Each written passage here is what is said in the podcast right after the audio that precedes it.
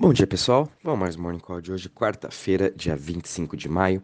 E hoje o mercado está subindo um pouquinho, também com uma alta de 0,89% a 1,27 trilhões de market cap. Bitcoin subindo 1,46% a 29.715 e também a sua dominância continua em alta, 44,70%. Muito disso é também porque Uh, os investidores agora que também estão comprando estão mais de olho em Bitcoin em vez de estar tá arriscando nas altas, né?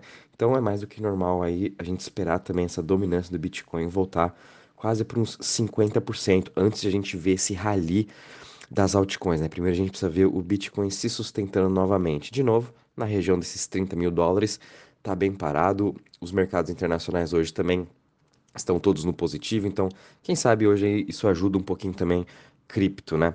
Ethereum subindo aí praticamente no 0 a 0, aliás, está em 1968 dólares também, parado no mesmo lugar aí que o Bitcoin está.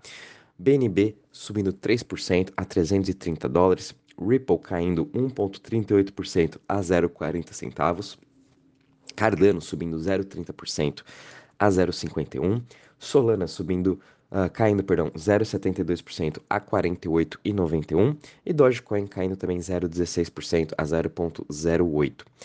Em relação às maiores altas das últimas 24 horas, a gente está vendo aí Ethereum Classic, o ETC, subindo 11,12% a 24,12, seguido aí de Cava subindo 10,94% a 2,81, Monero subindo 6,28% a 198 dólares e Celo subindo 6,13% a 1,41.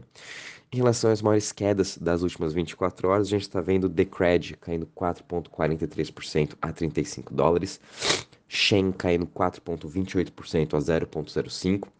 A gente também está vendo aí Phantom entregando um pouco de, dos seus retornos que ela teve no final de semana, caindo 3,68% a 0,41, porém nos últimos 7 dias ele ainda continua com uma alta de 19%. E também Cadena caindo 2,82% a 2,33%. Em relação aos setores, hoje eles estão meio que mistos. O setor que está mais subindo hoje é o setor de privacy, subindo aí 2,85%, seguido pelas Centralized Exchange, subindo 2,20%, e também as currencies, o setor de currencies subindo aí 1%. O setor que está mais caindo hoje é o setor das DEX, que estão caindo 0,78%, e DeFi caindo 0,26%. Em relação ao Crypto Fear Index, de novo, sem muitas novidades, estamos aqui em 11 pontos. E a parte de DeFi também bem parada, não teve muita mudança de ontem para hoje, estamos aí com 141 bi. É, acredito também que o setor todo de TVL, de DeFi, de todas as chains, é, vão demorar sim mais um pouco para conseguir se recuperar de toda essa queda que teve desde a, do, do, do fim aí quase de Luna, né, que evaporou mais de 20 bilhões do mercado de DeFi. É, mas a gente ainda está vendo uma boa recuperação da Tron e muito disso aí é ligado por conta da sua stablecoin, o USDD. Então tá todo mundo aí meio que utilizando as plataformas de DeFi da Tron, mas se você for ver uh, as criptos, né, que estão dentro dela também uh, estão caindo. Mas enfim, o pessoal está procurando operações de DeFi muito por conta aí do seu yield para conseguir se proteger dessas quedas, né? E a gente também viu aqui o, o Parallel Finance, que é uma, uma cripto do ecossistema da Polkadot, em que você consegue fazer seu liquid staking, também está sendo um dos grandes destaques, ela vem subindo de pouquinho em pouquinho, já está aí em número 12, né? E também gostaria de reforçar aqui a, a parte do NIR e Aurora. A Aurora lançou ontem o Aurora Plus, tanto é que eu recebi hoje o meu e-mail falando que eu já tenho acesso. Depois a gente vai ver de talvez gravar um vídeo para mostrar para vocês como que funciona esse Aurora Plus umas semanas atrás. Eu mandei para quem quisesse se inscrever, na verdade nada mais é do que um site de Web3, você pode se conectar com o seu e-mail e com a sua wallet, com a sua MetaMask, onde você pode facilmente fazer todas as suas operações, fazer compra e venda de qualquer cripto dentro do ecossistema da NIR, também fazer stakings, uh, operações, uh, comprar NFTs de, da, da própria NIR, ou da Aurora, né? Por enquanto é somente desse ecossistema. Mas depois a gente vai ver de mandar uns prints, talvez gravar um vídeo também mostrando para vocês dessa evolução do Aurora Plus, o que vai ser uma grande evolução para todo o setor de Web3 dentro do Near, né? Uh, mas enfim, essa parte de, de, de DeFi ainda está um pouco arriscada, a gente tem que sempre tomar muito cuidado. Bom, pessoal, gostaria de trazer um novo update. Ontem, no final do dia, uh, a Luna aliás, não a Luna, né? A, a conta do Twitter, onde estão todos os desenvolvedores da Luna, é, confirmaram que realmente vai acontecer o fork dia 27, sexta-feira, e que todo mundo que tinha é, Luna, né, antes do, do ataque e pós-ataque, também vão estar recebendo seus airdrops. Eu vou mandar depois certinho para vocês aí por mensagem como que vai ser mais ou menos esses airdrops. É, eu não consegui achar informação de quem tinha Luna nas exchanges, se já vão receber esses airdrops dia 27, ou depois a Binance, Crypto.com vão ver com a própria Luna a Terraform Labs de como fazer esse airdrop para todos. É, mas também, qualquer novidade em relação a isso, vou avisando vocês. Eu sei que a maioria tinha Luna dentro da exchange e tenho certeza que sim, eles vão também fazer esse airdrop para todo mundo que tinha, né? Então, dia 27 vai estar ocorrendo fork. Uh, enfim, praticamente todos os projetos da Luna estão migrando para o Terra 2.0 e o, o, o destaque que eu gostei é que eles estão fazendo essa integração junto com a IBC. O IBC é o ecossistema da uh, Cosmos, da Atom, né? Luna antes já tinha essa parceria, eles já utilizavam um pouco desse ecossistema do, do Atom, tanto é que foi um dos primeiros a fazer a integração com o Wormhole, e agora eles vão estar 100% ligados. Então isso vai ser um grande potencial tanto para a Terra 2.0, porque ele vai poder utilizar todo mundo que está dentro do ecossistema do, do Cosmos vai poder utilizar a Terra, vai poder utilizar Cosmos, Osmosis, Juno, Secret, a Caixa, enfim, diversos ecossistemas diferentes que, que compõem o ecossistema do Atom, né? Isso já vai impulsionar um pouco uh, Terra 2.0 e sem falar que Luna tem os melhores projetos de DeFi, então isso vai agregar demais todo o ecossistema do Atom. Então fiquem de olho em Atom, porque no longo prazo ela pode ser aí a maior beneficiadora uh, dessa nova Terra 2.0, né? O que também a gente não sabe qual que vai ser a grande certeza do Terra 2.0, mas enfim, é, eu acredito muito, eu ainda estou investido nos projetos da Luna, não zerei nenhuma, nenhuma posição minha, estava realmente aguardando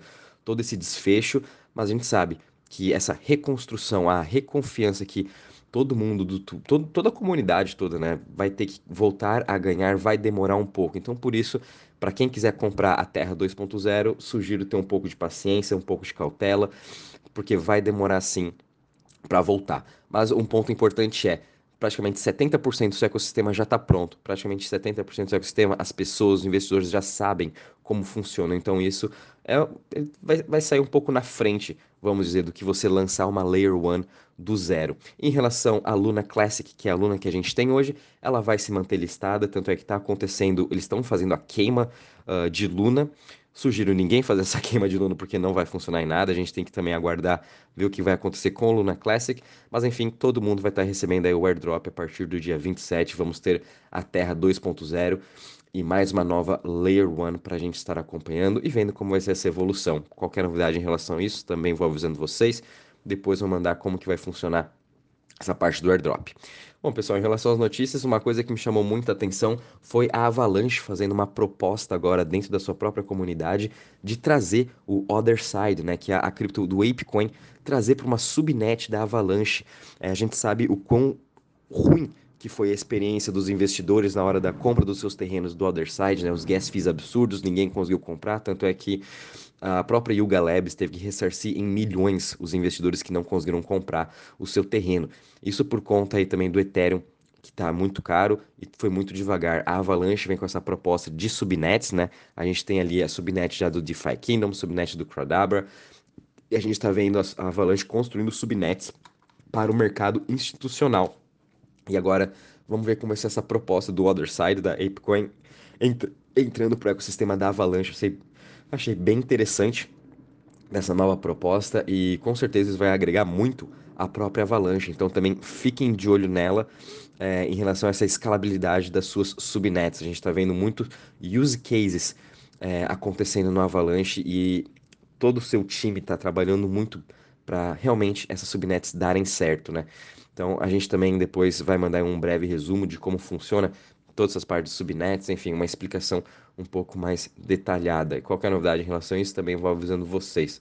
A gente também teve uma notícia bem legal da Uniswap, a primeira DEX, a DEX mais famosa do Ethereum, mais famosa também de todo o mercado de cripto, ultrapassou aí seu 1 trilhão de volumes. Praticamente o Uniswap não tem nem dois anos uh, que ela foi lançada e já ultrapassou seu 1 trilhão em volumes, né? Então, uma notícia muito boa aí para o mercado de DeFi, para o mercado de DEX. A gente está vendo cada vez mais as pessoas utilizando as DEX para fazer operações, essa interação junto com, com, com, as, com as pessoas, né, com os usuários, está ficando realmente cada vez mais fácil e realmente todas as outras decks de cada ecossistema estão facilitando muito essa entrada do investidor. Tanto é que até comentei do Aurora Plus, é uma forma do usuário utilizar uma DEX sem saber, é, a ponto de que a gente vai estar entrando em qualquer site, já vai estar fazendo login com a nossa própria NFT e fazendo nossas operações de uma forma muito simples, muito fácil, sem ninguém ter medo aí de clicar em botão errado, de mandar cripto errado, enfim, qualquer esses medos que a gente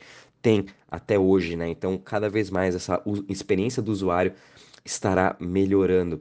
Uh, então, muito bom também para a Uniswap e para todas as outras DEX. Apesar de o volume também de DEX ter caído desde praticamente esse ano todo, as pessoas ainda continuam operando e Uniswap ultrapassou esse seu volume. Uma ótima notícia também em relação à parte de pagamentos de Bitcoin. A Stripe fez uma parceria com o OpenNode, em que agora mais de 3 milhões de comerciantes podem estar tá convertendo uma parte do seu do que você recebe de pagamentos né, na, na, sua, na sua loja em Bitcoin através desse OpenNode e juntamente com o Stripe. Né? O Stripe já fez parcerias uh, com o Shopify, diversas outras empresas para as pessoas estarem utilizando o Lightning Network para fazer pagamentos tanto em dólar, euro ou Bitcoin. E o comerciante recebe, é, o comerciante escolhe né, em que moeda ele quer receber, e agora vem com essa forma também juntamente com um Open Node, em que você pode fazer essa, essa transação instantânea. Então, mais uma ferramenta para o comerciante estar tá utilizando aí os meios do Lightning Network. Para quem ainda não ouviu falar o que é o Lightning Network, a gente fez um post também semana passada no nosso site. É, é legal a gente estar tá é, conferindo, porque realmente uh, esse ano a parte de pagamentos vai entrar forte no mercado tradicional. A gente já está vendo também o Solana Pay, diversos sites estão utilizando o Solana Pay, você consegue pagar com SDC ou Solana e também consegue pagar com Bitcoin. A Coin Corner também, que é uma empresa, uma corretora nos Estados, no, na, na Inglaterra, perdão, também está fazendo a venda do seu do seu cartão, né, que é, é, juntamente com o Lightning Network. Eu já pedi o meu cartão, já comprei, tá para chegar, acho até semana que vem, porém aqui no Brasil ainda não funciona, né? Eles têm que ter a própria maquininhas do Coin Corner ou que aceita esse pagamento com Lightning, por exemplo, através desse Open Node. Mas enfim, eles já estão trabalhando com diversos países para já estar tá implementando essa nova tecnologia. E com esse cartão, quando chegar, eu também mando a foto para vocês tudo, achei bem legal. E fiquem de olho nessa parte do Lightning Network do Bitcoin. E também ontem em Davos a gente teve aí uh, uma reunião com o CEO da Mastercard e óbvio que a Mastercard, como o Visa também, estão trabalhando com diversos países para o lançamento de diversos tipos de CBDC ou até stablecoins. E durante esse painel, eles realmente falaram que SWIFT, né, que é o pagamento internacional hoje, talvez não exista daqui cinco anos, porque quem vai tomar conta vai ser as stablecoins, vai ser toda essa parte de pagamentos talvez da Layer 2, né, que ambas as empresas trabalham com Layer 2, ou até mesmo Layer 1, stablecoins, é, utilizando aí Uh, em vez de usar o Swift, a gente vai estar utilizando as stablecoins para estarem fazendo esses pagamentos internacionais, ou até mesmo o Lightning Network. Vamos saber daqui cinco anos, né? Mas eu achei bem legal.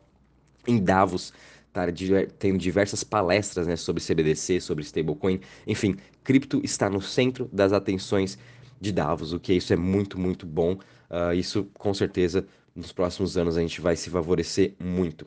Bom, pessoal, é isso aí. Qualquer novidade, vou avisando vocês. E de novo, o mercado vai ter os seus, vai estar tá subindo hoje. Quem sabe com a volatilidade a gente volte a cair na parte de tarde, que é onde, quando vai sair a ata do, do Fed, né? Que vai ser praticamente o resumo da reunião que eles tiveram mês passado. É, o que pode trazer sim uma volatilidade dependendo de qual surpresa iremos ter. Mas fora isso, como eu falei, essa semana é para ser uma semana um pouco mais tranquila, uma semana de recuperação de todos os mercados globais, mas mesmo assim a gente tem que ter paciência. É isso aí, um bom dia e bons trades a todos.